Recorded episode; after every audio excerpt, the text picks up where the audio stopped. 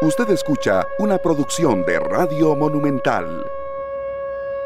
Así es, Monumental, la radio de Costa Rica, 3 de la tarde con 39 minutos. Bienvenidos a esta nueva entrega de esta tarde, acá en los micrófonos de los 93.5 FM Monumental, la radio de Costa Rica. Muchas gracias a todos los que están ya con nosotros enlazados en el perfil de Central de Radios, en el eh, Facebook Live. Hoy estamos por esa plataforma en lo que respecta a Facebook Live. Y muchas gracias también a las personas que también están, por cierto, con nosotros en www.monumental.co.cr. Gracias a quienes nos reportan sintonía fuera de Costa Rica. De verdad es muy gratificante saber, principalmente desde Estados Unidos, Canadá y en algunos casos también hasta Holanda, pues nos han llegado reportes de sintonía y eso de verdad nos da muchísima satisfacción. Eh, listos, preparados para entrar de lleno con contenidos eh, de temas eh, muy importantes, muy trascendentales en la actualidad nacional que se están generando, que eh, vamos a sustentar con cifras, con datos, también con reacción de especialistas que nos permitan comprender un poco mejor lo que está pasando y también eh, de qué manera usted puede eh, formar una mejor opinión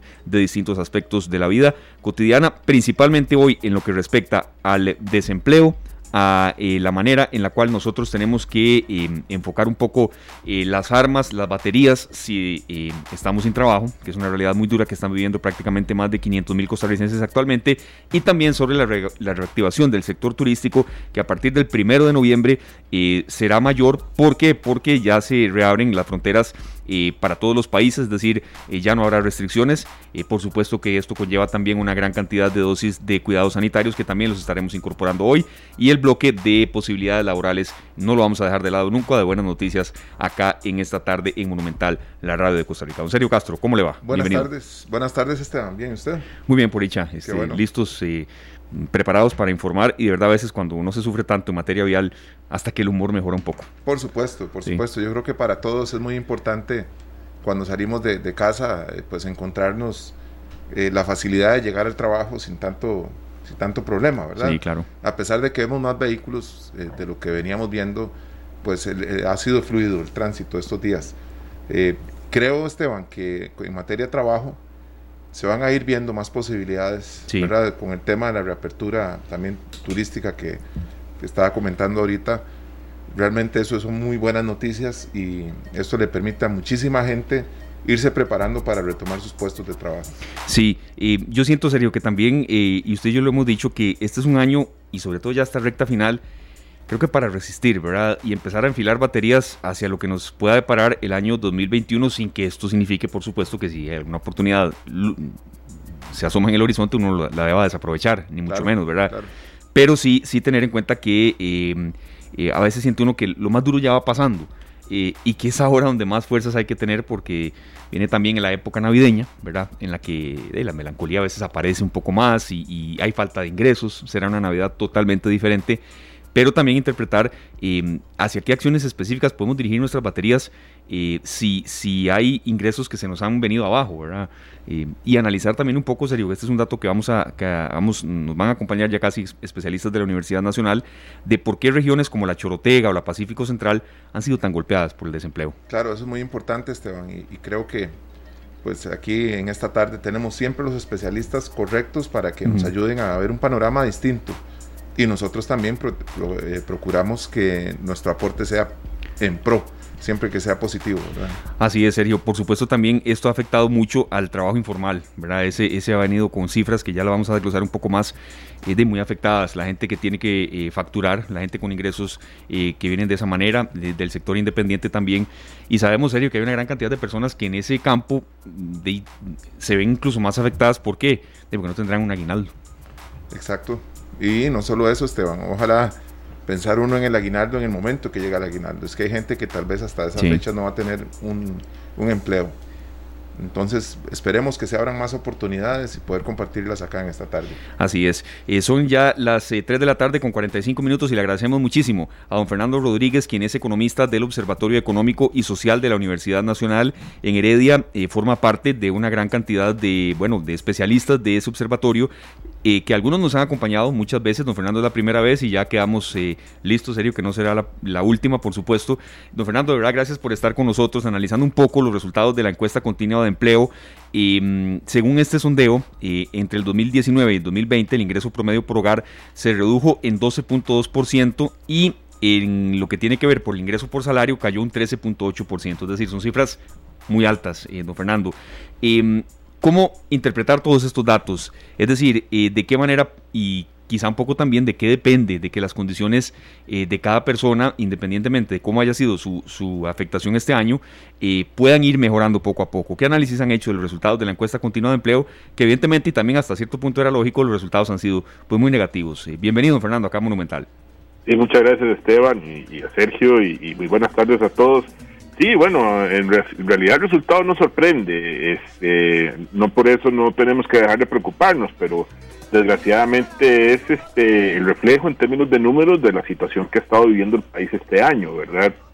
Eh, una caída fuerte, pronunciada, histórica, podríamos decir, en actividad económica, eh, como consecuencia de las medidas que hubo que tomar para contener la pandemia y además de la interacción de nuestra economía con el mundo, ¿verdad? Porque gran parte de lo que estamos viendo ahora con el desempleo y en consecuencia con la pobreza, precisamente se dio por la interrupción de la actividad turística, ¿verdad? Que no fue que este sufrió una una un digamos un pequeño cierre, sino que prácticamente se, se vio cortada.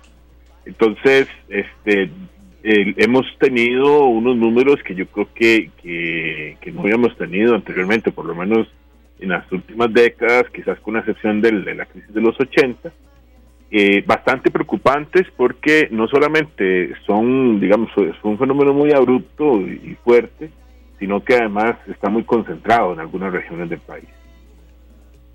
Eh, claro que sí, este, nosotros tenemos acá, don Fernando, eh, esto de que los ingresos por hogar en promedio se redujeron en un 12.2%. Bueno, sabemos que eso es promediado, ¿verdad? Hay, hogares donde la reducción ha sido realmente mucho más eh, notable, mucho más considerable. Y, y, queremos saber cómo ve usted el panorama a un futuro cercano para nuevas plazas. Hemos visto también empresas que están abriendo plazas ya para fin de año. Pero cómo ve usted la, la reincorporación de algunos puestos que han sido cerrados, empresas que no han cerrado pero que van a retomar eh, su, pues, su producción normal, ¿verdad? ¿Usted ve que esa reactivación se vaya a dar este año? No, desgraciadamente no. Eh, este trabajo que nosotros hicimos, este trabajo de análisis, se hizo con los datos del al segundo trimestre de este año, porque es el, digamos las encuestas trimestrales ordinarias son las que tienen más información, son muy ricas en datos de estas encuestas que hace el INEC y eso nos permitía hacer todo este trazado. En ese trabajo, eh, uno de los datos más interesantes a efectos de esto que, que, estamos analizando es que hubo una reducción muy importante en la cantidad de personas ocupadas. Una parte de estas, la, cantidad de personas ocupadas, y para ponerlo en detalle, se redujo un 20%. 437.938 personas dejaron de tener trabajo más de 400 mil personas. De esas, 255 mil y pico siguieron buscando trabajo y por eso las contaron. Vamos eh, a seguir escuchando en cuestión de instantes, un corte pues acá en la comunicación, evidentemente pues fuera de nuestro control, pero ya vamos a seguir escuchando a don Fernando Rodríguez, que nos estaba interpretando estos datos, Sergio, y muy importantes de saber por qué eh, difícilmente pues estas cifras mejoren en, lo que resta del año, pero también las causas, ¿verdad Sergio? Y tomando en cuenta que eh, en, muy buen impulso se debe a la pandemia que estamos viviendo, ¿verdad? pero también a situaciones anteriores que venían. Hay empresas que ya venían pues eh, dando Totalmente. Pues, este, ciertas señas de que la situación no, pintaba bien, la situación financiera, y la pandemia fue pues eh, un golpe durísimo ¿verdad? para estas empresas que por sí ya presentaban esta situación. Por supuesto, Sergio, que es que estaban eh, atravesando periodos no muy buenos por cargas impositivas, por cargas de impuestos, eh, por problemas en tramitología, que esa ha sido una de también las, las muchas críticas que han hecho las pequeñas y medianas empresas eh, de nuestro país. Y este golpe fue masivo, No sé en qué cambió tanta cosa, ¿verdad? Tantos, tantos requisitos para poder calificar para muchas empresas para un crédito, pues que se adecue, número uno, a su a su, real, a su realidad, ¿verdad? Porque no todos los negocios tienen los mismos ingresos, ni la misma factura, ni tampoco tienen eh, la misma ventaja de tener muchas ganancias. Son negocios, sí, pero no tienen ciertas, ciertas capacidades. Y me parece que la vara con la que se miden los negocios eh, me parece que es la misma. Sí. Entonces, a la hora de solicitar un crédito eh, que le permita a un empresario adquirir el bien inmueble y crecer, no todas las condiciones son las mismas, pero me parece que en muchos casos a muchos empresarios los miden igual y esto genera pues de estas situaciones. Y que después eh, volver a, recontratar gente y demás sea muy difícil, serio, lo, entendemos perfectamente. Está con nosotros de nuevo don Fernando eh, Rodríguez, economista del Observatorio Económico y Social de la Universidad Nacional. Ningún problema, don Fernando, más bien muchas gracias. ¿De dónde, a dónde se encuentra usted en estos momentos? Es que sí, yo estoy en mi casa, pero yo vivo en San Rafael de Heredia ah, y aquí a veces se nos pierde un poco la señal, pero ya estoy con un teléfono fijo. Perfecto, y, le, escuchamos incluso mejor que antes. Gracias, de verdad, Fernando. Sí, desglosado usted un poco pues las causas que nos han llevado a esta realidad y tomando en cuenta el periodo en que se realizó el sondeo. Sí, entonces les decía que, que una de esa cantidad de gente que se quedó sin trabajo ya no está buscando trabajo. O sea, en el momento que la encuesta se hizo, esa gente no está buscando trabajo. No es que encontró el trabajo o solucionó su problema, es que probablemente no ha podido, se estuvo buscando durante un tiempo y, y bajó los brazos, por decirlo así. Entonces, esto puede ser que oculte, no es que los números quieren tapar algo, sino es un efecto de la estadística, que hay gente que está ahí generando alguna presión y que esa gente eventualmente puede intentar incorporarse al mercado laboral y entonces nosotros vamos a tener que crear mucho más fuentes de trabajo de la que a simple vista estamos viendo como nuevos desempleados. ¿ok? Entonces eso nos va a llevar probablemente mucho más tiempo. La recuperación al parecer ha sido lenta. Eh, en INEC hace una actualización mensual utilizando lo que ellos llaman trimestre móvil. Entonces agarra los últimos tres meses y hace un cálculo sin, sin este nivel de detalle y en el último que hizo ya se ve una disminución del desempleo, pero es muy, es muy débil o sea, pasa de un 25% a un 23%. Pues es, es positivo, pero eh, pareciera que por el momento las medidas de apertura no están generando ese impacto. ¿Por qué? Porque, bueno, mucha gente todavía sigue eh, con temor, sigue cuidándose. Hay mucha gente que por, por razones médicas no sale de su casa, lo hace muy poco. Hay gente que perdió el trabajo, entonces pierde capacidad adquisitiva y como ustedes decían, se cayó el ingreso de la gente entonces no puede gastar lo mismo que el año pasado. Mucha gente, y esto es un dato interesante, los números del INEC, se mantuvo en, de alguna forma con las ayudas que se estuvieron dando del bono proteger. Y ya esas ayudas no están ni en la misma proporción ni en la misma extensión que antes, en términos de cantidad de gente. Ese retiro esa ayuda podría hacer que la cosa en algún momento empeore, mientras la parte económica mejora. Entonces, cuidado y si no, después vemos que el número tiende a desmejorar antes de empezar a mejorar nuevamente. Y otra preocupación que teníamos es sobre la reactivación del turismo. Eh, se ha tenido que hacer con cuidado, pareciera que por el momento no está generándose, no está siendo un foco de contagio, y ahora viene la apertura de las fronteras aéreas del país, la apertura total, que bueno, habrá que ver cómo impacta eso en términos del manejo de la pandemia, pero Ojo, en los Estados Unidos se está hablando de la tercera ola que puede llegar en invierno y en España estamos en medio de la conflagración de la, de la segunda. Claro. En el pico quizás de la segunda y ya inclusive con países tomando medidas de toque de queda, de actividades, etcétera. Entonces eso en algún, de alguna forma nos va a impactar porque ese es nuestro mercado principal de turistas. Entonces, como que este proceso va a ser lento a falta de, otros estímulos para que pueda ser, pueda, podamos, podamos reactivarnos más rápidamente y generar empleo más rápidamente también. Claro que sí, don Fernando. También se ha dado mucho, he visto gente que ha perdido la paciencia con ciertas empresas y también han renunciado, que prefieren sentirse desempleados que sentirse eh, en, pausa su contrato laboral.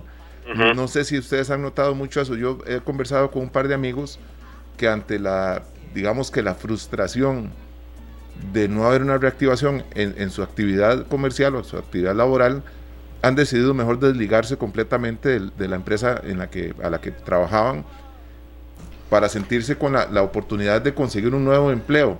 Una muchacha no podía trabajar en un restaurante porque el restaurante que cerró durante la pandemia y que tenía el contrato de ella, pues no le permitía conseguir otro trabajo por el tema del seguro.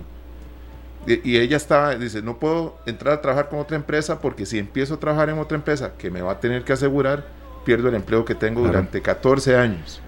Sí. Y hasta en lo que sea, serio. Entonces, eh, conozco dos casos de, de, amigos que decidieron renunciar a lo que tenían a estar ahí en espera porque eso les impedía eh, tomar una nueva oportunidad laboral.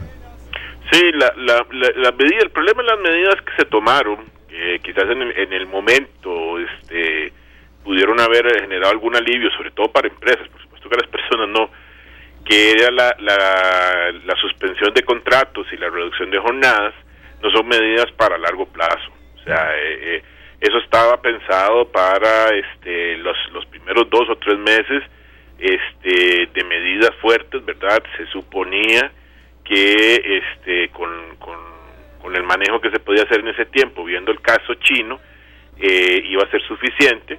Pero el problema es que aquí este, de, la evolución de la pandemia fue muy particular, ¿verdad? Se empezó muy, muy lenta y después se aceleró muy rápidamente.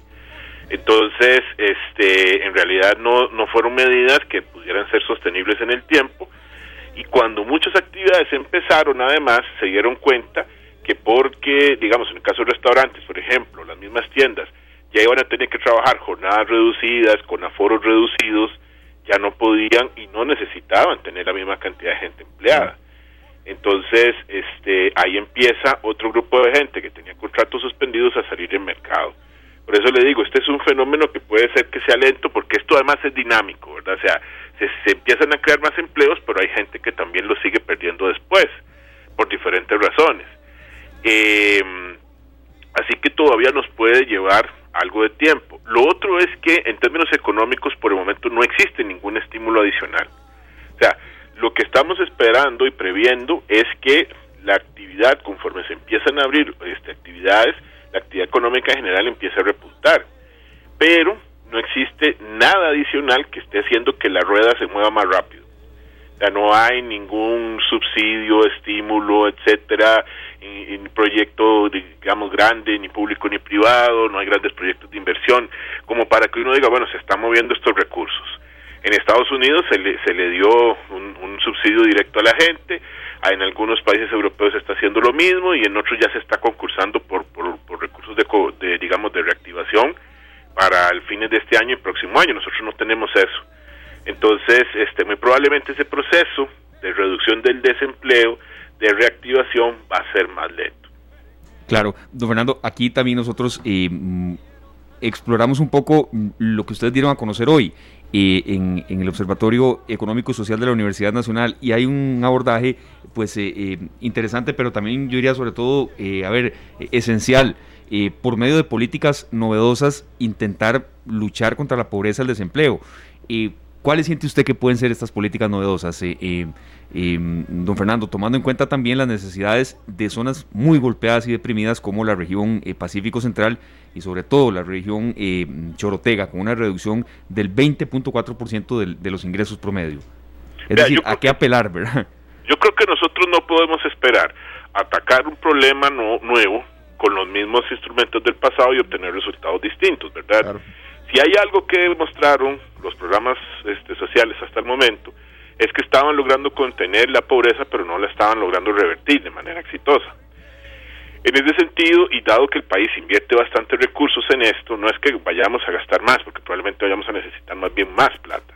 Es cómo hacemos para sacar más jugo de esto. Y probablemente tengamos que agarrar varios programas, juntar los recursos y en lugar de darle a la gente de forma dispersa ayudas, eh, entregar lo que se ha conocido como renta mínima vital, que es un ingreso que las familias reciben con el cual subsanan todas sus necesidades. ¿Por qué esto es más eficiente? Bueno, porque le permite a la gente tener dinero en el corto plazo para solventar sus necesidades inmediatas. No partir las ayudas en, bueno, le voy a dar un poquito por este lado, otro poquito por este lado, otro poquito por este lado. A veces esas ayudas tardan en llegar, a veces eh, tienen costos administrativos y burocráticos muy altos y eso no permite eh, hacer ese proceso con eficiencia. Lo otro que decíamos nosotros es que necesitamos darle vuelta al cartel. El país este, deja de recaudar un montón de recursos en exoneraciones y las exoneraciones no se entregan a cambio de, en este caso, por ejemplo, un impacto en empleo. Podemos dejar de recaudar lo mismo, o sea, no, no podemos seguir entregando esos estímulos, pero tenemos que darles vuelta y decirle a las empresas, muy bien, en lugar de darle un incentivo por forma de una exoneración de renta, por ejemplo, una empresa zonas francas, yo voy a darle un subsidio por el empleo que usted cree. Y con eso voy a premiar a las empresas que más empleo creen en, en relación con las empresas que más utilidades tienen hoy, que eso es lo que yo estoy premiando. O sea, hoy estoy pegando una exoneración por, sobre las utilidades de las empresas. Bueno, ¿por qué no que, paguen y a cambio de eso les doy una, un subsidio por la cantidad de personas que emplean?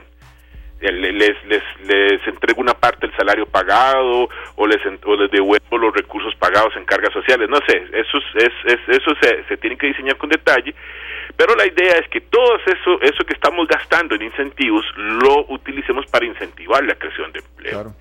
Y un tema fundamental que nos parece que es necesario, viendo los datos de empleo, porque las, las personas más golpeadas por el desempleo son las mujeres, y particularmente las mujeres jóvenes de zonas rurales, o sea, las que están sobre todo en la región Chorotega y en la región Pacífico Central y Brunca. Hay que buscar mecanismos para la incorporación más efectiva de la mujer al mercado laboral. Y uno de los grupos con más problemas son las mujeres con hijos. Quiere decir que tenemos que reforzar, por ejemplo, las redes de cuido. ¿Cuál es un problema que se está dando con la red de cuido? Las redes de cuido se diseñaron para mujeres en condición de pobreza. Está bien. Pero resulta que cuando la mujer, puede ser una mujer sola con un hijo o dos, no sé, va a trabajar y su ingreso mejora, deja de ser pobre y pierde el derecho a tener la red de cuido. Entonces, o la tiene que pagar o se tiene que salir a trabajar y vuelve a caer en condición de pobreza, lo cual es absurdo. O sea, las redes de cuido tienen que ser para un grupo de población más amplio, reforzarlas en términos de recursos, que más mujeres puedan tener acceso y, resolver ese problema porque el cuidado es, todo un reto. Y el otro tema es el tema de los permisos de paternidad. Nosotros hemos insistido que mientras no se trate de equiparar el permiso de paternidad con el de maternidad, o sea, mientras no hagamos ese esfuerzo, las mujeres van a tener un sesgo a la hora de ser contratadas que este, de alguna manera desincentiva a las empresas para hacerlo. O sea, siempre van a ser señaladas porque, bueno, pueden quedar embarazadas, se pueden ir de licencia y, y con eso entonces muchas empresas prefieren contratar hombres en lugar de mujeres. Eso también tenemos que resolverlo. Y finalmente hay un proyecto en asamblea para flexibilizar las jornadas laborales que en actual circunstancia, con las condiciones de desempleo que hay en el sector femenino, nosotros vemos como muy perjudicial y preferiríamos y recomendaríamos que no se apruebe para evitar esos problemas. Esos son algunos detalles, también hay, que impulsar actividades novedosas. Costa Rica tiene la oportunidad de, por ejemplo, impulsar lo que se llama economía circular, que es el aprovechamiento de los propios residuos que el país genera para generar otras actividades económicas. Ya se está haciendo en algunos casos con el plástico, no, no voy a, a decir nombres en particular para no, no meter una cuña eh, inapropiadamente, pero ya hay empresas que agarran el plástico y lo incorporan en productos que, que, que, venden este, en el mercado, en, productos de concreto, en, en, en otro tipo de, de, materiales, por ejemplo. Ese tipo de cosas en el mundo se ha estado estimulando para precisamente este, crear nuevos empleos con base en, en actividades este, sostenibles y amigables con el medio ambiente y nosotros podríamos crear los incentivos para que esas actividades despeguen. Y eso, eso son, son cosas que podrían ayudar sobre todo a compensar la caída en actividades como el turismo en algunas partes del país. Don Fernando, nosotros hemos tenido a lo largo de estos meses de, este programa eh, como invitados a muchos alcaldes. Los gobiernos locales han venido tomando un protagonismo muy distinto al que tenían en otras épocas y en otros años, pero ahora con la pandemia pues han sido un mediador vital en muchos aspectos habrá muchas eh, actividades nuevas, porque vemos un montón de actividades nuevas que la gente pues en medio de, la pandemia decidió eh, emprender, ¿verdad? Con nuevos negocios que los gobiernos locales podrían fortalecer y ofrecerlo a los visitantes o a los que pasan, ¿verdad? Como, como una fortaleza de su zona, de sus lugares, para que lo que se inició como una emergencia dentro de la pandemia se convierta en una actividad de que a largo plazo que le pueda permitir a, muchas mujeres que han emprendido negocios pues tener una estabilidad pues ya no solo para salir de la pandemia con cierta facilidad o con más facilidad, sino que ya queden establecidos como negocios pues, que se vayan a, a quedar para toda la vida si fuera necesario. Sí, vea, le, doy, le doy un ejemplo. La, eh, la, la, basura tiene un, el manejo de la basura tiene un altísimo potencial.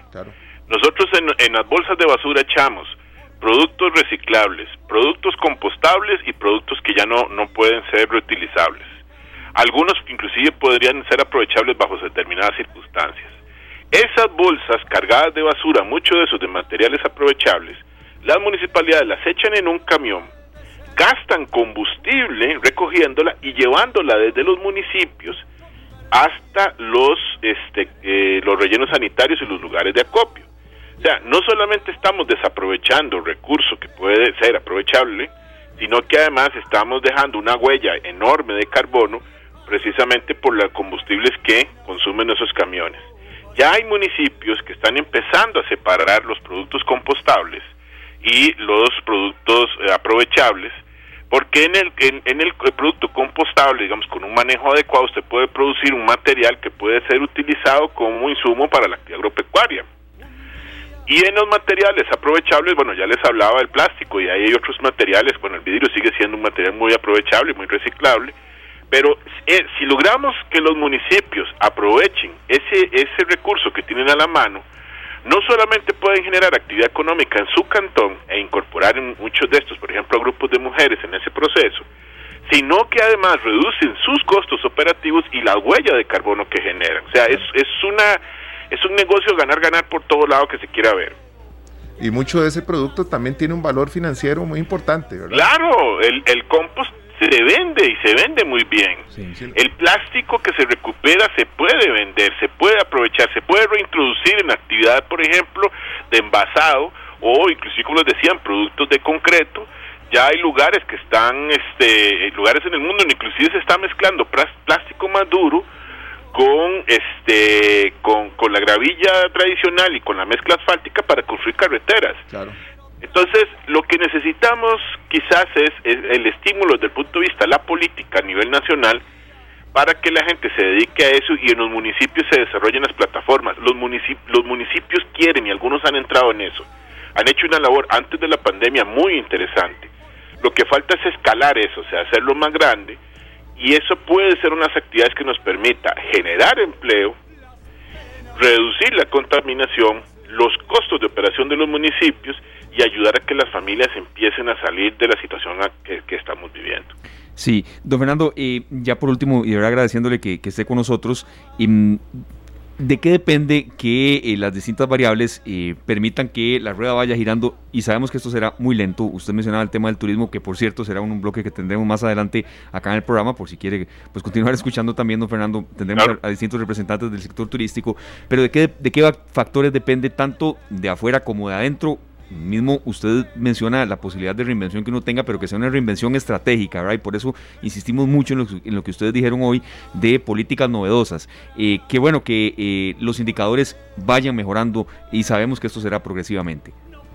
Sí, vamos a ver, yo creo que tenemos que, está costando un poco, ¿verdad? Este, esa, esa parte de, de sentarnos a pensar en lo que queremos como país, porque ya no es si es X o Y plataforma de diálogo, es que surge, que, que va a surgir de alguna.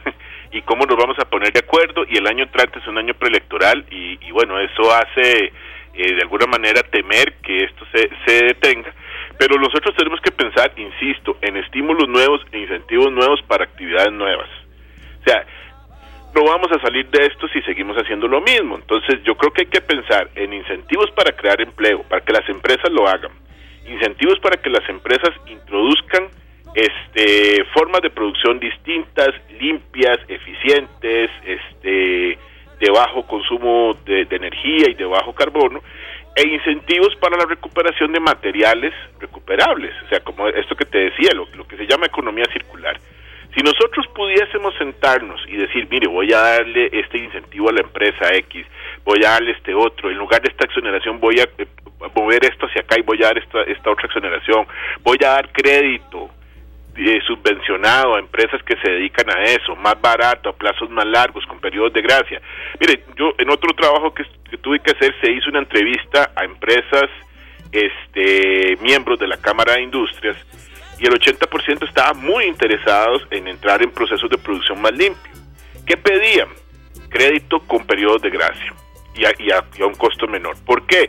Porque introducir todo un sistema de producción nuevo para ellas implica este, un costo muy elevado en el corto plazo. Entonces necesitan tiempo para recuperar esa plata y pagar sus créditos.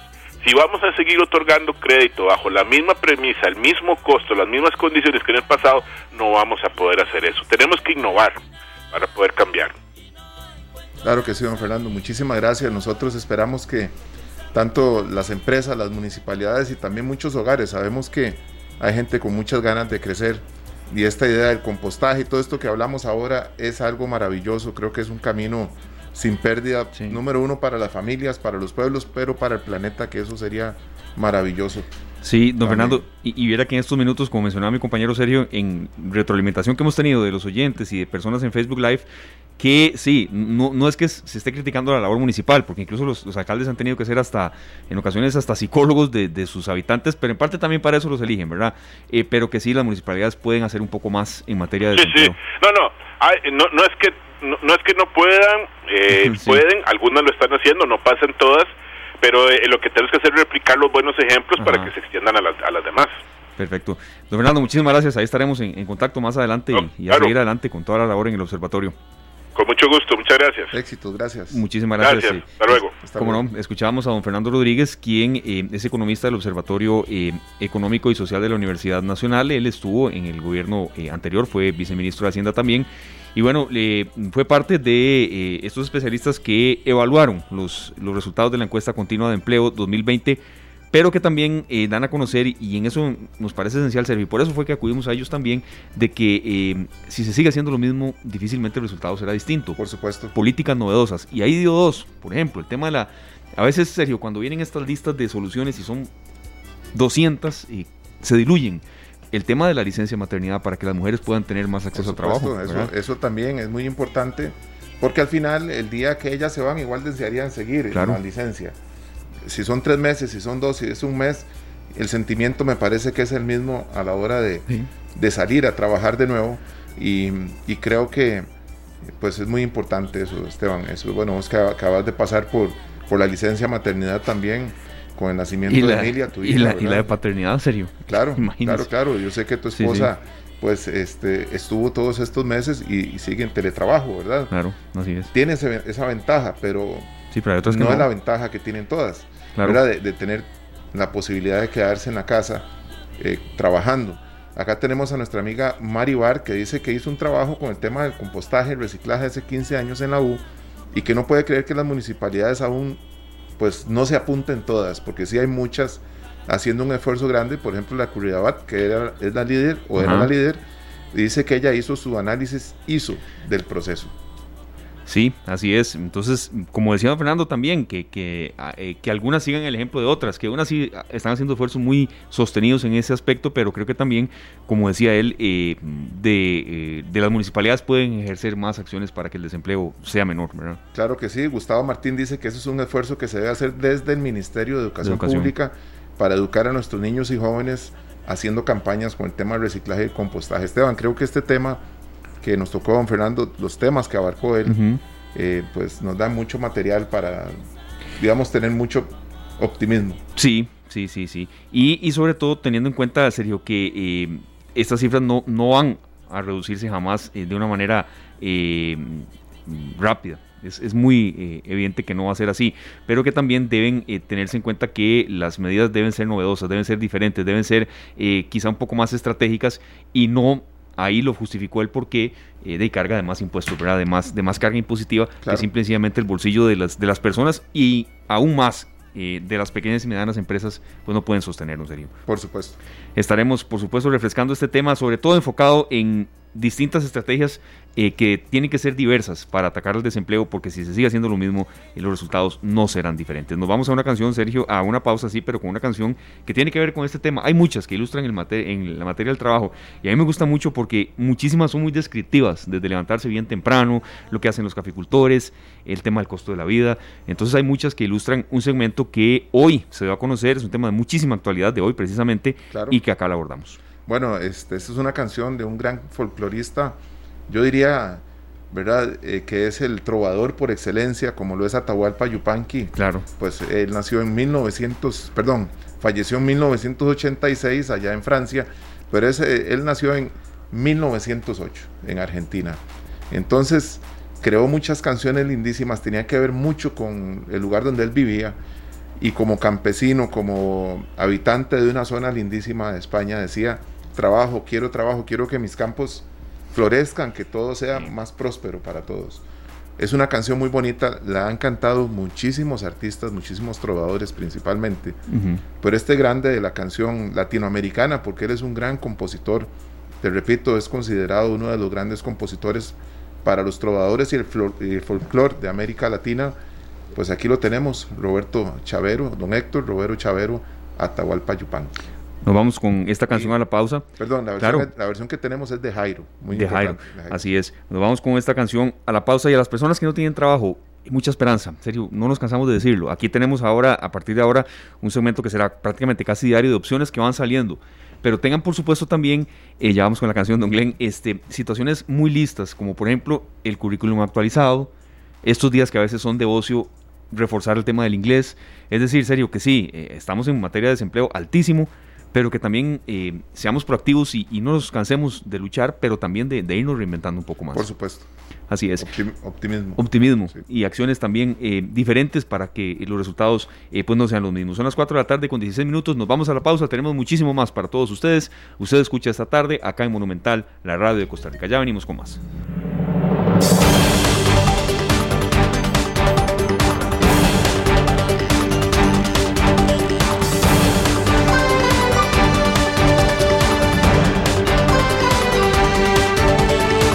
4 de la tarde con 21 minutos, hora propicia para, eh, bueno, enlazarnos con nuestros compañeros de Noticias Monumental, serio, porque se están generando informaciones, muchas en, desarrollo. Hay una situación especial también sobre lo que está pasando en la Asamblea Legislativa, porque ha habido un nuevo brote de coronavirus. El tema del traslado del edificio anterior, como usted lo mencionaba ayer, también serio, que arrancó la semana con un nuevo edificio ha motivado también la suspensión de, la acción en algunas comisiones específicas. Entonces, bueno, es parte de las informaciones que se están generando en estos momentos. Bueno, le damos la bienvenida a nuestro compañero Fernando Muñoz de Noticias Monumental, que nos trae este resumen y los adelantos. Bienvenido, Fernando. Gracias, Sergio. ¿Qué tal? Eh, Sergio, Esteban, Glenn, o por supuesto también a quienes a esta hora sintonizan esta tarde. Bienvenido. Un saludo especial. Muchísimas gracias. Y precisamente sobre este tema que ustedes mencionaban, contarles que a raíz del COVID-19 hay comisiones legislativas que estarían suspendidas por dos semanas específicamente y así se ha confirmado esta tarde, lo ha podido consignar Noticias Monumental, esto después de que se registraran siete casos nuevos de COVID-19 y pues por supuesto que el doctor de la Asamblea Legislativa, Walter Rodríguez, le ha recomendado a los diputados que suspendan las comisiones legislativas por al menos 15 días. Hay que mencionar algunas, por ejemplo, la Comisión de Gobierno y Administración estaba programada para la tarde de hoy y quedó cancelada. Los diputados tenían programado dictaminar la reforma al empleo público, un plan bastante importante y polémico que se ha venido discutiendo ya por muchísimo tiempo. Sin embargo, pues va a tener que esperar más debido a que estos casos de COVID-19 generan la cancelación de esta eh, comisión, o por lo menos la sesión que estaba planteada en esta comisión para hoy por la tarde. También eh, pues se han presentado algunos otros casos. La única comisión donde no se ha presentado ningún caso de COVID-19 es la Comisión de Asuntos Hacendarios, que es la que más trabajo ha tenido en los últimos días, en las últimas horas y precisamente durante esta tarde que también se mantiene la noticia en desarrollo en esa Comisión de Asuntos Hacendarios donde se discute el presupuesto ordinario de la República para el próximo año prácticamente un estira y encoge entre diputados de oposición y diputados del Partido Acción Ciudadana, los del PAC evitando mayores recortes que los que ya había planteado el gobierno y los de oposición presentando mociones buscando que se soque más la faja el gobierno y que realmente el gasto sea menor que el de este año. Así que bueno, es una situación que se ha presentado en las últimas horas. De hecho, el Departamento de Salud del Congreso está dando seguimiento y monitoreo a un total de 17 funcionarios por estos casos de COVID-19. 14 de ellos son funcionarios administrativos y hay tres que corresponden a fracciones políticas. Vamos a escuchar a don Walter Rodríguez, el doctor de la Asamblea Legislativa, quien se refiere a estos siete casos nuevos de COVID-19 que se han registrado en el Congreso. Esta tarde. Es indispensable poner orden, acabar con el despilfarro en las finanzas públicas de Costa Rica. Por eso presenté ante la Contraloría General de la República una denuncia en contra de las convenciones colectivas que se firmaron con posterioridad a la ley de fortalecimiento de las finanzas públicas. Esa ley obliga a que todas las convenciones colectivas tengan que cumplir con la ley, incluso con esa misma ley de fortalecimiento de las finanzas públicas.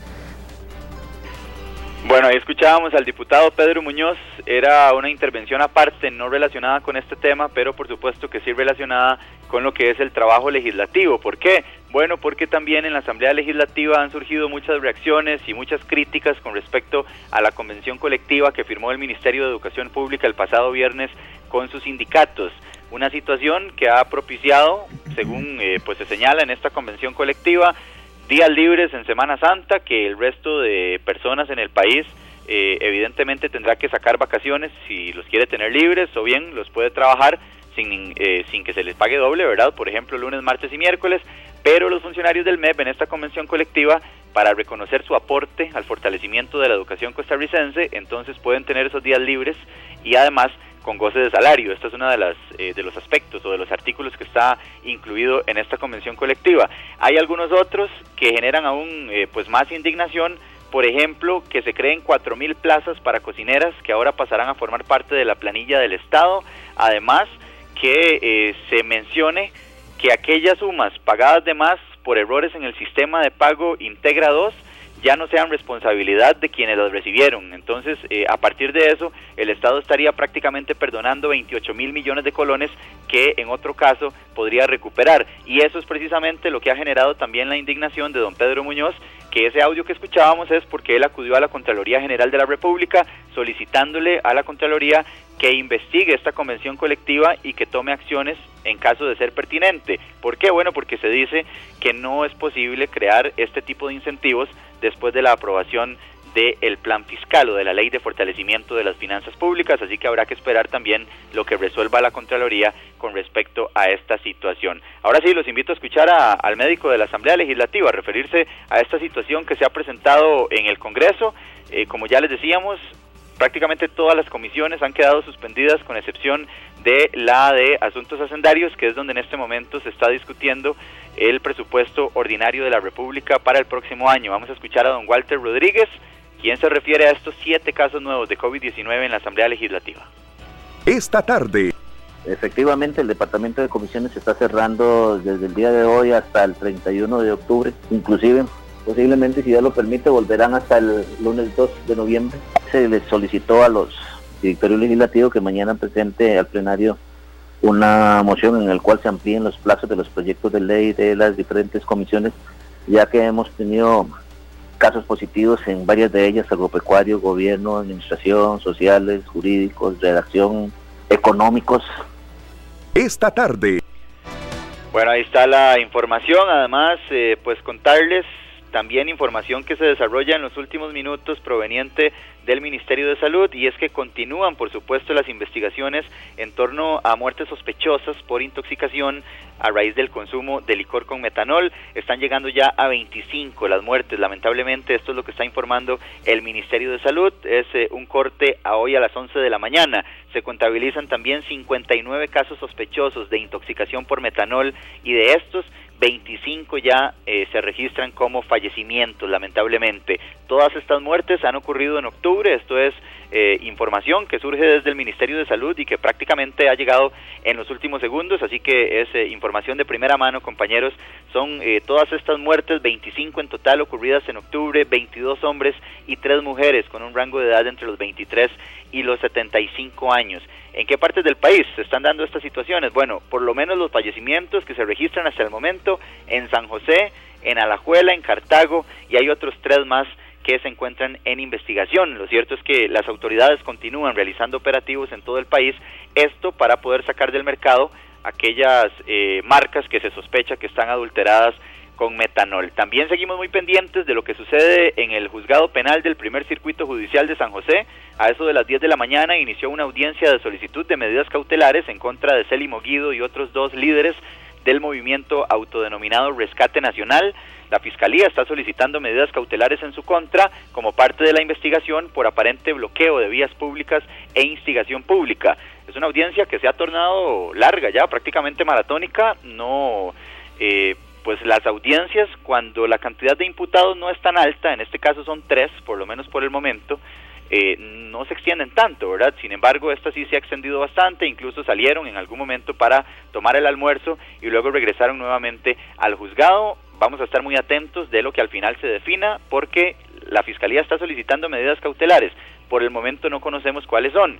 Sin embargo, será el juzgado el que determine si acoge o no esa solicitud que está planteando la Fiscalía o incluso el juzgado podría tomar una determinación y decir cuáles son las medidas cautelares que deben cumplir estas personas si es que considera que deben cumplir algún tipo de medida mientras avanza esta investigación. Así que vamos a seguir muy atentos. En caso de que surja información en los próximos minutos, los vamos a estar interrumpiendo si lo tienen a bien para contarles qué es lo que está sucediendo. De lo contrario, por supuesto que a las 7 de la noche tendremos un amplio reporte en la tercera emisión de Noticias Monumental de estas y otras informaciones que estamos elaborando.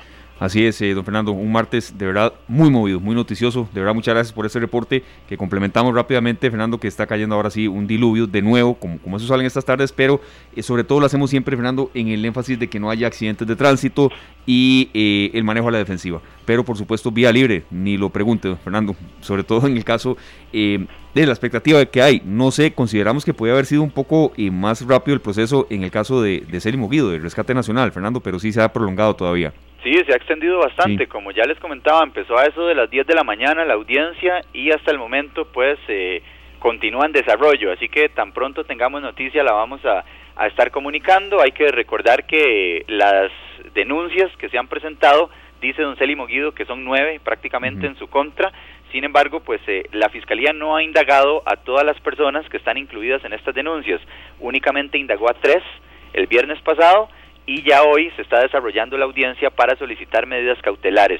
Van a continuar también las indagatorias, de hecho ya la Fiscalía confirmó que logró notificar o citar al exdiputado José Miguel Corrales, quien formó parte de este movimiento, se separó, ya todos conocemos los motivos por los cuales lo hizo, ¿verdad? Decía él que se infiltró el narcotráfico en las manifestaciones y le pidió perdón a Costa Rica en su momento, él se separó de la manifestación, pero como fue una de las personas que inició con esta con este movimiento que generó bloqueos en carretera y también eh, se dieron delitos derivados de estas manifestaciones, entonces lo denunciaron y también va a tener que rendir cuentas, por lo menos eso es lo que está intentando el Ministerio Público que haga, él estaría eh, acudiendo a la Fiscalía el próximo viernes. El proceso que hoy se desarrolla es en contra de tres de estas diez personas que han sido denunciadas y como ya les decía, apenas tengamos noticia, por supuesto que se las haremos saber.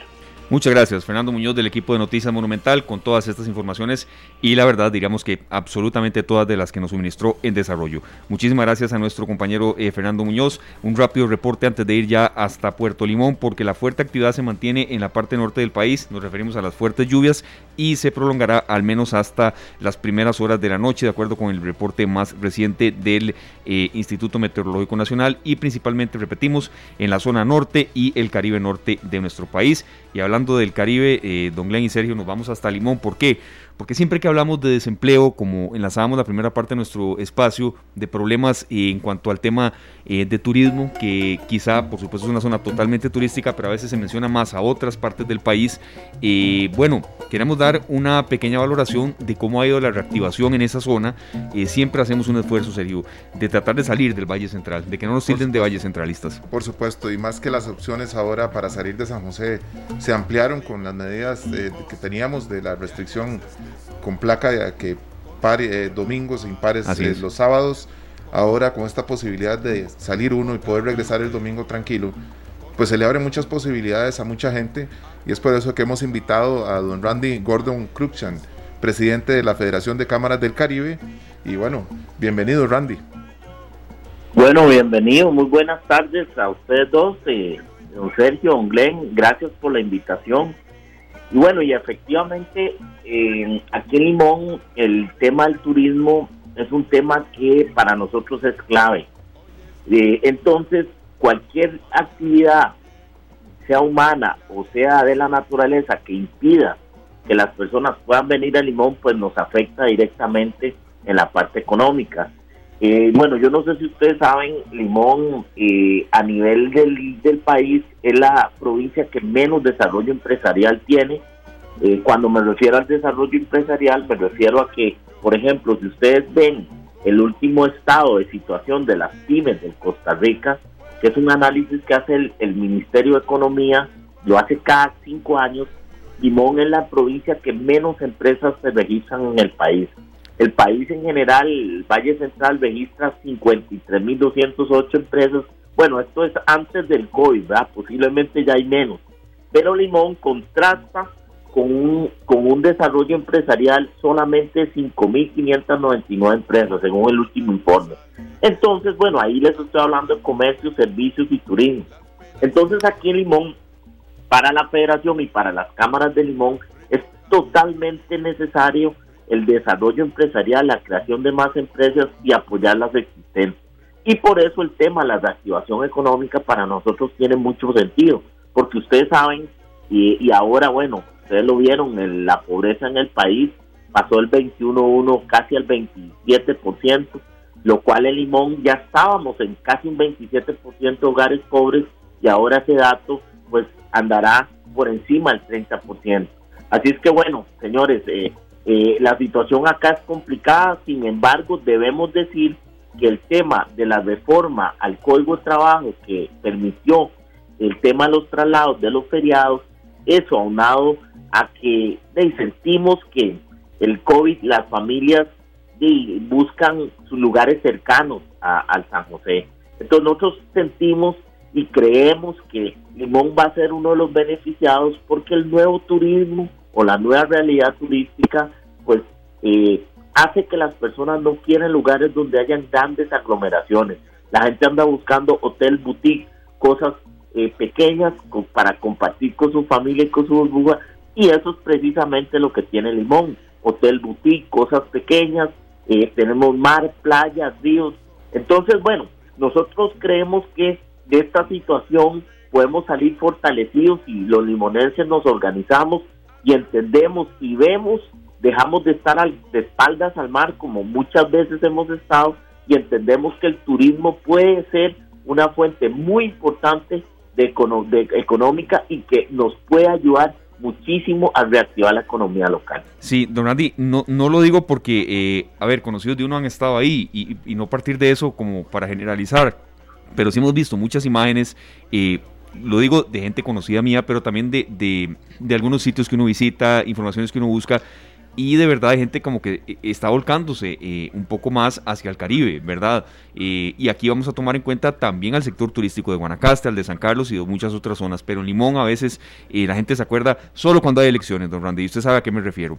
Entonces, ¿siente usted que se va reactivando? Hemos visto mucha gente que va al Caribe Sur, Gandoca, Cahuita, o, ha sido como... como um, excepciones o, siente usted que se está volcando un poco más la intención de la gente, sí, de distraerse, pero también ir hacia esa zona eh, de que es tan linda, ¿verdad? Nosotros sentimos que sí, y de hecho nosotros hace tres, cuatro meses, cuando estábamos en la situación más profunda de la pandemia, empezamos a hacer un análisis eh, para no esperarnos a que terminara lo del COVID, sino que eh, tener estrategias post-COVID. Y en ese análisis que hicimos dimos cuenta viendo, eh, digamos, eh, encuestas de, países de afuera y lo que estaba pasando fuera del país, nos dimos cuenta de que el turismo cambió. Ya el turismo de masas masivo pareciera que no, no va a regresar. Entonces lo que vimos es que la tendencia era que el turismo iba a ser boutique, turismo de montaña, la parte de turismo rural ecológico, y eso es lo que tenemos en Limón. Entonces la gente anda buscando eso. Y ahora, eh, no tenemos la ruta 32 todavía terminada. Cuando tengamos la ruta 32, nosotros creemos que la gente venir a Limón va a ser escasas dos horas. Entonces yo siento que la gente va a preferir eso que ir a otros destinos más lejanos y en donde pues el turismo es más, más masivo. Claro que sí. Randy, tenemos dos accesos a Limón, ¿verdad? Para los que salimos a pasear, creo que tanto la ruta 32 como el camino que utilizábamos hace muchos años para llegar a Limón, que era la ruta por Turrialba, es lindísimo también. Lo que hay que salir es con tiempo y con ganas, ¿verdad? Con ganas de manejar, de disfrutar, de llevar de llevarla suave. El Caribe no se va a ir a ningún lado, menos con esa comida espectacular, porque sabemos que mucha gente desde que se monta en el carro dice que rico, voy a ir a comer rice and beans, rondon, eh, ti todo lo que uno pues está añorando llegar a comer cuando viaja a Limón. Pambón. Claro que sí. ¿Qué tal ha estado la reactivación a nivel de restaurantes allá y de este tipo de, negocios que sabemos que son muy visitados por los turistas, que no solamente van y se quedan en los hoteles boutique, eh, como, como vos decís, sino que también quieren ir a visitar el lugar donde habían comido hace un año, hace dos años, o que les recomendaron? ¿Cómo han estado los restaurantes por allá? Bien, ese es un tema muy importante porque, bueno, ustedes saben que el turismo está ligado a una experiencia y ahora eso es lo que anda buscando el turista, una experiencia. Y la experiencia gastronómica, sin duda, pues Limón, pues tiene, eh, la gastronomía es uno de los factores que nosotros, pues de éxito y lo que nos aventaja de otros lugares. Y efectivamente, por ejemplo, aquí se han creado en el centro de Limón eh, lugares nuevos eh, se creó un centro gastronómico de primer mundo. Tenemos aquí en Limón cerca de Piuta. Más bien los invito a que cuando quieran den la vuelta, en donde tenemos, eh, es un modelo en contenedores, donde cada contenedor tiene su propia comida y es un modelo que creo que se va a replicar en la zona. Porque, reitero, cuando la carretera ya esté habilitada completamente, una familia un domingo se viene temprano, en su carro viene, almuerza, desayuno, pasa un rato a la playa y ya en la tarde se puede volver a, San José. y nuestra estrategia está orientada a eso, a tratar de que la experiencia de, venir a Limón sea una experiencia de todos los sentidos, tanto gastronómica como el tema eh, cultural, que es muy importante ahora, la cultura, ¿verdad? Y al final de cuentas, la gente que viene a Limón siempre sale muy contenta porque el calor del limonense eh, eh, es, es único. Sí, totalmente. Esta es la frase que usted sé que la sabe mucho mejor que yo, don Randy, lo mejor del mundo es su gente, ¿verdad? Así es. pero hay una consulta que aquí nos hacen y le agradecemos mucho a la gente que, nos formula también reporte de audiencia, pero cuando nos da retroalimentación sobre temas de lo que pasa en Limón. Y es cierto, Edith Trooper nos dice el Caribe es precioso, pero ¿qué tanto les ha afectado el tema de las huelgas, de bloqueos, de situaciones que se proyectan en, en temas en tomas, en imágenes? Que no puede uno mentir, pero que no todo limón es eso, este, eh, don Randy. Bueno, vean, el tema de las huelgas, ustedes lo vieron. Hoy, en la situación que se dio en el país, mucha gente eh, pensaba que Limón iba a explotar esa situación. Y realmente la situación en Limón fue muy controlada y fue mínima. la situación que se dio en el Caribe, ustedes saben, en el norte de Costa Rica fue totalmente dramática. Yo siento que ya el tema de las huelgas eh, eh, hemos superado esa etapa. Ya Limonense se ha dado cuenta de que el modelo de desarrollo y que la forma de salir adelante es, es, es, por ejemplo, con el turismo, que es una industria que democratiza mucho el dólar y en donde todos podemos participar y en donde el tema de la distribución económica tiene mucho sentido en esa industria. Entonces, creemos que el desarrollo de Limón, el futuro de Limón va a estar en el turismo.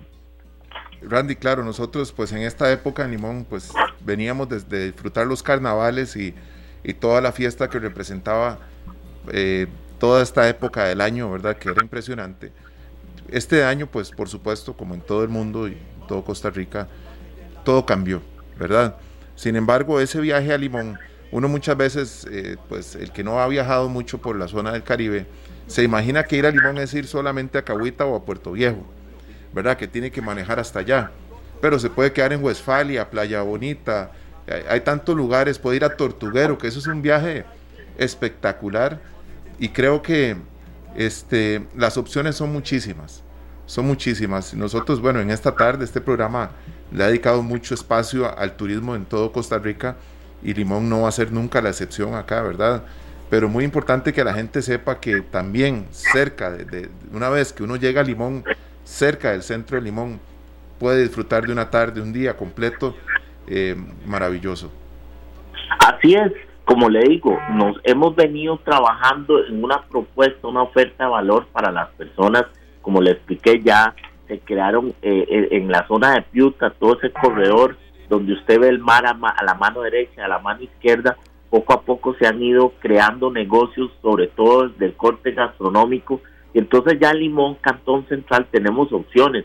Tenemos Playa Bonita, tenemos Piuta, que es una playa que, se ha remozado, y tenemos eh, también el que quiera venirse, por ejemplo, con la cleta, cletear, también tenemos esa posibilidad. Y estamos en ese esfuerzo generando, queremos generar algunos temas, queremos traernos a la vuelta ciclística juvenil e infantil a Limón para que para porque eso representa turismo, los padres, eh, los acompañantes y queremos generar eh, algún algún alguna fecha o algún posicionarnos con el tema del turismo deportivo. Estamos trabajando en una serie de cosas, en una propuesta de valor para el costarricense, porque sí creemos que ahora el turismo, incluso a nivel mundial, va a ser diferente. Y yo siento que el costarricense eh, está apostando mucho al Caribe y nosotros estamos tratando de prepararnos para recibirlos y tenerle las opciones para que las personas se sientan bien y que esa experiencia sea memorable.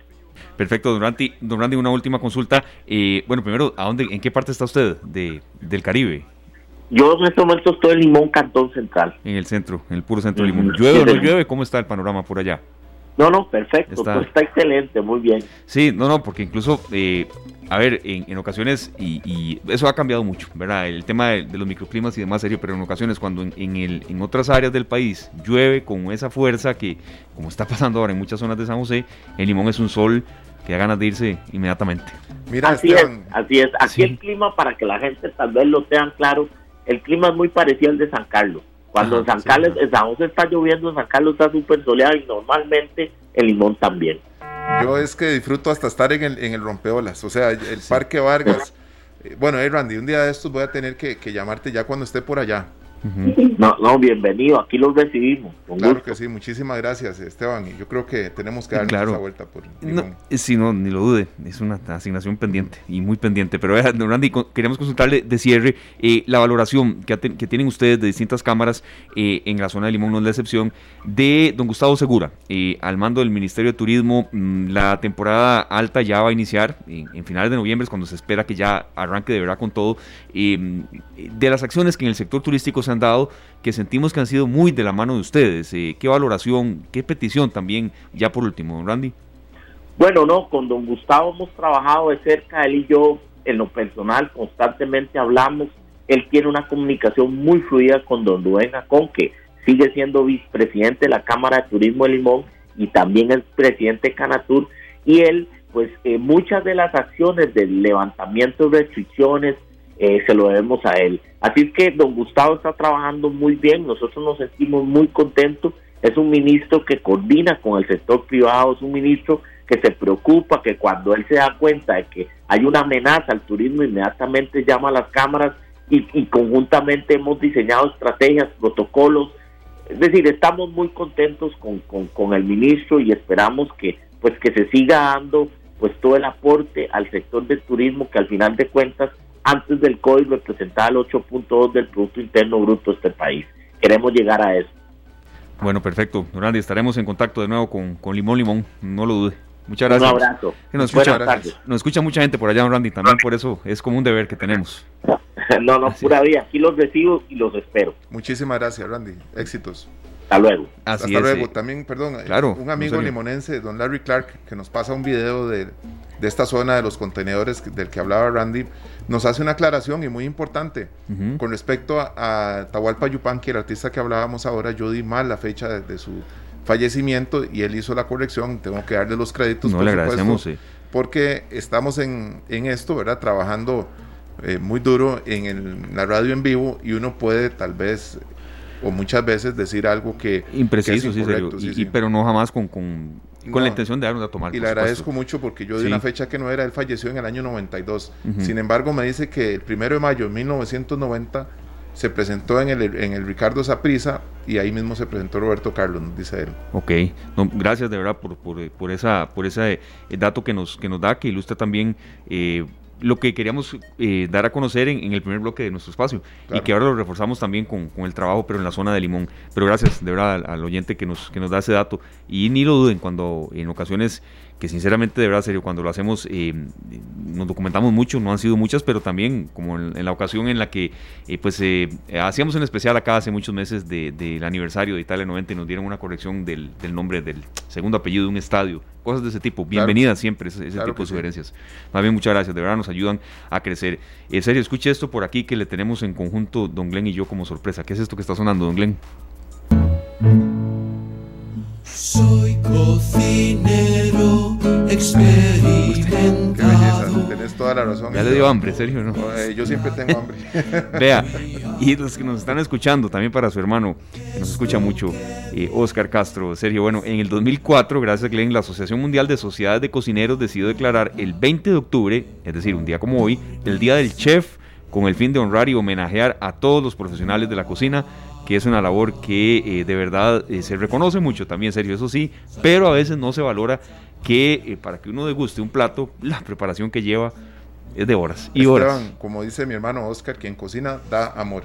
Yo le quiero enviar un fuerte abrazo a Oscar y felicitarlo en este día a todos los chefs, a todos los cocineros, a toda la gente que cocina, porque es el día del chef, ¿verdad? Pero en especial a mi hermano que ha motivado tanta gente a, a inclinarse por esta carrera pero también a toda la gente que cocina, porque quien cocina da amor. Totalmente, Feliz serio. día al chef, a todos los cocineros.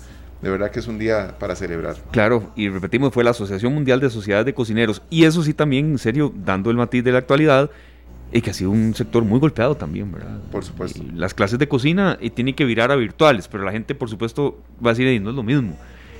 Pero han tratado de salir adelante eh, de la mejor manera y con toda la reinvención posible también. Claro que sí. Felicidades de nuevo a todos los chefs. Felicidades. Nos vamos a la última pausa de nuestro espacio, Don Glenn, con esa canción y enseguida venimos con el bloque final en el que por supuesto vamos a dar impulso a las personas pues que están buscando trabajo. Ya venimos con el cierre de esta tarde de hoy. En busca de empleo. En esta tarde le contamos y orientamos con buenas opciones. Así es, Sergio. Aquí vamos a dar impulso siempre que haya posibilidades, aunque en, cuando viene esta época, ya en vísperas de Navidad, eh, las opciones laborales también hay, que por cierto es un tema que vamos a desarrollar esta semana sobre eh, derechos laborales que le asisten a personas eh, que trabajan en esta época, que por cierto en algunos casos también hay muchos abusos, ¿verdad? Por supuesto, Esteban. Pues es un momento también para aprovechar las oportunidades que se presentan. Sí, también eso, ¿verdad? Porque a veces, y mucha gente dice eso también, de trabajo hay, pero a veces de gente que pide mucha opción, que sea de 8 a 4, que, que haya hora de café, que esto y que el otro, que sea lo que yo me dedico. Y creo que es una época en la que hay que aprovechar, de verdad, como usted decía, don Sergio, lo que, lo que haya. Sí, exacto. Y una de estas es en la recolección de café. De nuevo el Instituto Costarricense, el Instituto del Café de Costa Rica, perdón, el ICAFE, está dando a conocer que hay opciones laborales para eh, cosechas eh, que eh, se están desarrollando, que si hay interés, el teléfono habilitado es el 2243-7800, 2243-7800, posibilidad para recolectar café, zonas específicas también se darán a conocer, específicamente también en qué áreas, qué fechas y qué opciones laborales. Bueno, si usted está en desempleo y el, tema del coger café no le incomoda y también es apto para eso, eh, tenga en cuenta que hay esa posibilidad, ¿no serio? Buenísimo, bueno, ojalá que muchos eh, aprovechen esa oportunidad, que tengan la oportunidad también, Esteban, de ir hasta allá y ser parte de este momento histórico, porque creo que eh, se tiene que cambiar la proyección que hay con respecto a esta cosecha.